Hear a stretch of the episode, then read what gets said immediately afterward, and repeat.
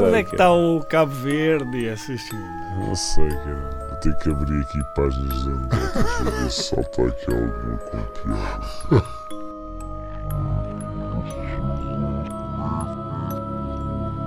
Nalgas do Mandarim.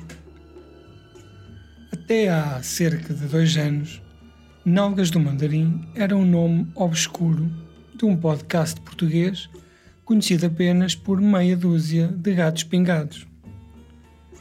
Recentemente, como todos sabem, como toda a gente, aliás, no planeta inteiro, neste momento sabe, Nalgas do Mandarim é um fenómeno multimédia e de cultura popular que já passou muito para além do universo dos podcasts e do universo do cinema.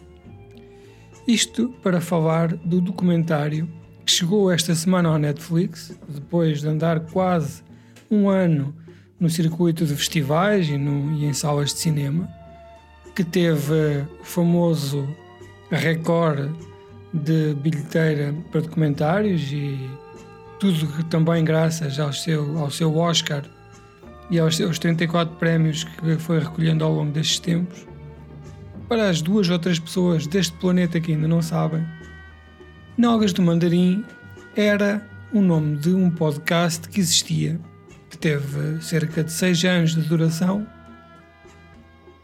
E era o podcast normal, eram umas pessoas a falar, umas parvoices, eh, um bocado brejeiro, um pouco, às vezes, acusada de ter pouco bom gosto, mas que um dia se descobre uma bomba, que é o podcast que era feito por três pessoas, na realidade era composto apenas por uma única pessoa com várias personalidades. Depois de se ter descoberto esta, esta, esta questão, não é? Quando o rapaz que faz o podcast, um tal de Álvaro, que morava no Algarve, descobriu-se numa das suas consultas de rotina de psiquiatria tinha esta, este hobby, foi ser analisado pela equipa do Hospital Psiquiatria de Faro o que é que se estava a passar e reparou-se que ele tinha de facto um podcast onde fazia três pessoas completamente diferentes. O mais impressionante de tudo, dizem os médicos, é que todos eles tinham personalidades. Havia o Álvaro, que fazia de Carlos, havia um velhote que era o Pedro, que era sempre um retorcido, que não gostava de nada e só gostava de coisas antigas, não é? Um bocado aquele typecast do boomer. Tinha um que era o Miguel, que era o personagem edgy que só gostava de coisas alternativas e estava sempre do lado da justiça. E mais impressionante de tudo é que ele conseguiu lançar cerca de meia dúzia de livros.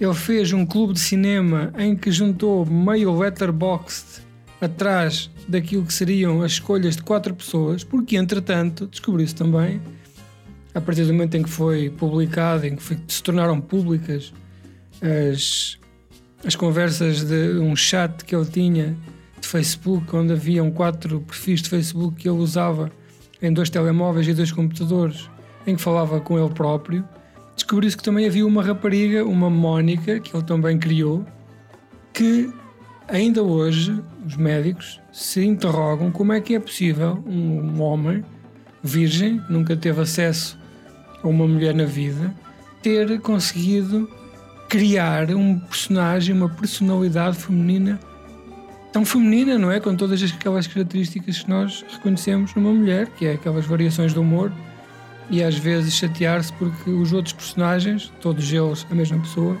eram na verdade uh, machistas e pronto, por aí fora. Há pessoas que dizem mesmo que estiveram com eles, com aquelas três, uh, com aquelas três uh, três personagens criados por ele, mas até agora todas as, as ligações a essas pessoas que afirmaram ter estado com estes rapazes deste podcast, que na realidade era só um, foram também personagens criadas na hora, uma espécie de, de personagens unidimensionais, foram só criados para para que possa haver aquela interação e até uma justificação à polícia. Entretanto, também eh, a análise dos livros revela que de facto há ali três ou quatro um, ehm, personalidades a escrever, pessoas diferentes, que parecem que são pessoas diferentes, e além disso, ainda mais impressionante é o facto deste tal de Álvaro ter desenhado as capas, são umas capas um, muito bem desenhadas, sendo que ele não é, é incapaz, é como se estivesse a desenhar com o pé esquerdo se lhe pedirem. Mas quando ele entra no espírito para criar as capas dos livros, ele desenha de modo perfeito, ele consegue editar podcasts e, e, e, e lembrem-se, atenção, da complexidade que é de criar três áudios diferentes para misturar, de maneira que aquilo seja uma conversa uh, interessante. Bem, este pode, eu estou-vos a dizer isto, mas isto obviamente, com, a tanto de passar no telejornal e em todos os jornais, toda a gente já sabe disto.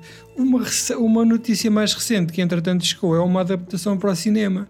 Eu penso que Scorsese um, ehm, e, e, e, Spielberg lutaram pelos direitos.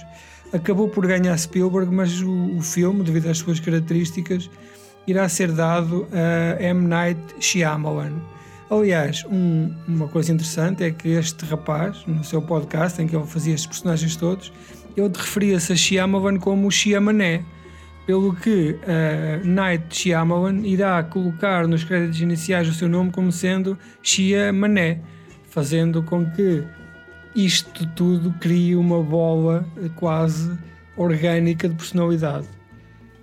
Mais tarde, quando foi então internado, este Álvaro, dizia morar numa casa um, no litoral algarvio eh, com uma família e com um cão.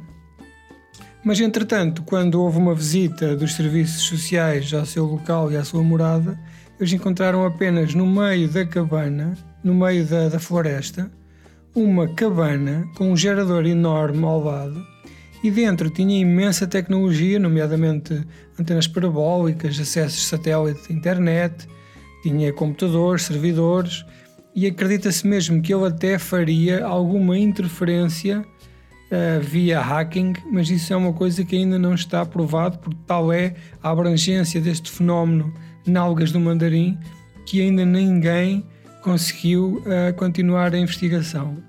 Uh, esperemos que o filme saia para o ano. Está toda a gente um, a perguntar-se como é que isto irá, irá ser feito, não é? Quem é o ator? Leonardo DiCaprio estava interessado, mas o Leonardo DiCaprio já está um bocado velho para isto. Existe aquele miúdo que faz de Homem-Aranha também uh, e o que faz de Flash no, no DC. Estão interessados em participar, vamos ver como é que isto vai correr. As filmagens vão ser feitas como é em Portugal, não é? Algarve irão ser feitas na Grécia, na costa, na costa grega. Um, já existem alguns rumores e algumas sabem como é a internet. Começou-se a pronunciar porque, alegadamente, aquelas cenas em que uh, este Álvaro vive uh, na, na, na, na, sua comunidade e vai às compras terão sido em testes de filmagem feitos em espanhol, é? que é um crime, praticamente um crime para, para, quem, para quem é português. Vamos ver, cá estaremos para quando sair o filme, cá estaremos para, para ver. O documentário é ótimo, o documentário é ótimo, são aqueles 16 episódios de 45 minutos que nunca fartam, é sempre, sempre, sempre novidades, uma coisa impressionante.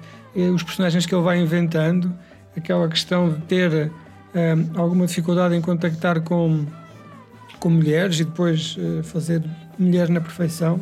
Vejam, vejam e depois, depois deixem, deixem um comentário, carrega no sininho deem, deem like. Eu lembro de ter visto o filme e para aí dois ou três dias depois estive sempre a ouvir no Spotify a banda sonora disto. Dois ou três dias brutais. Vale a pena. E, ah, pé. XI, Lijoni, isso.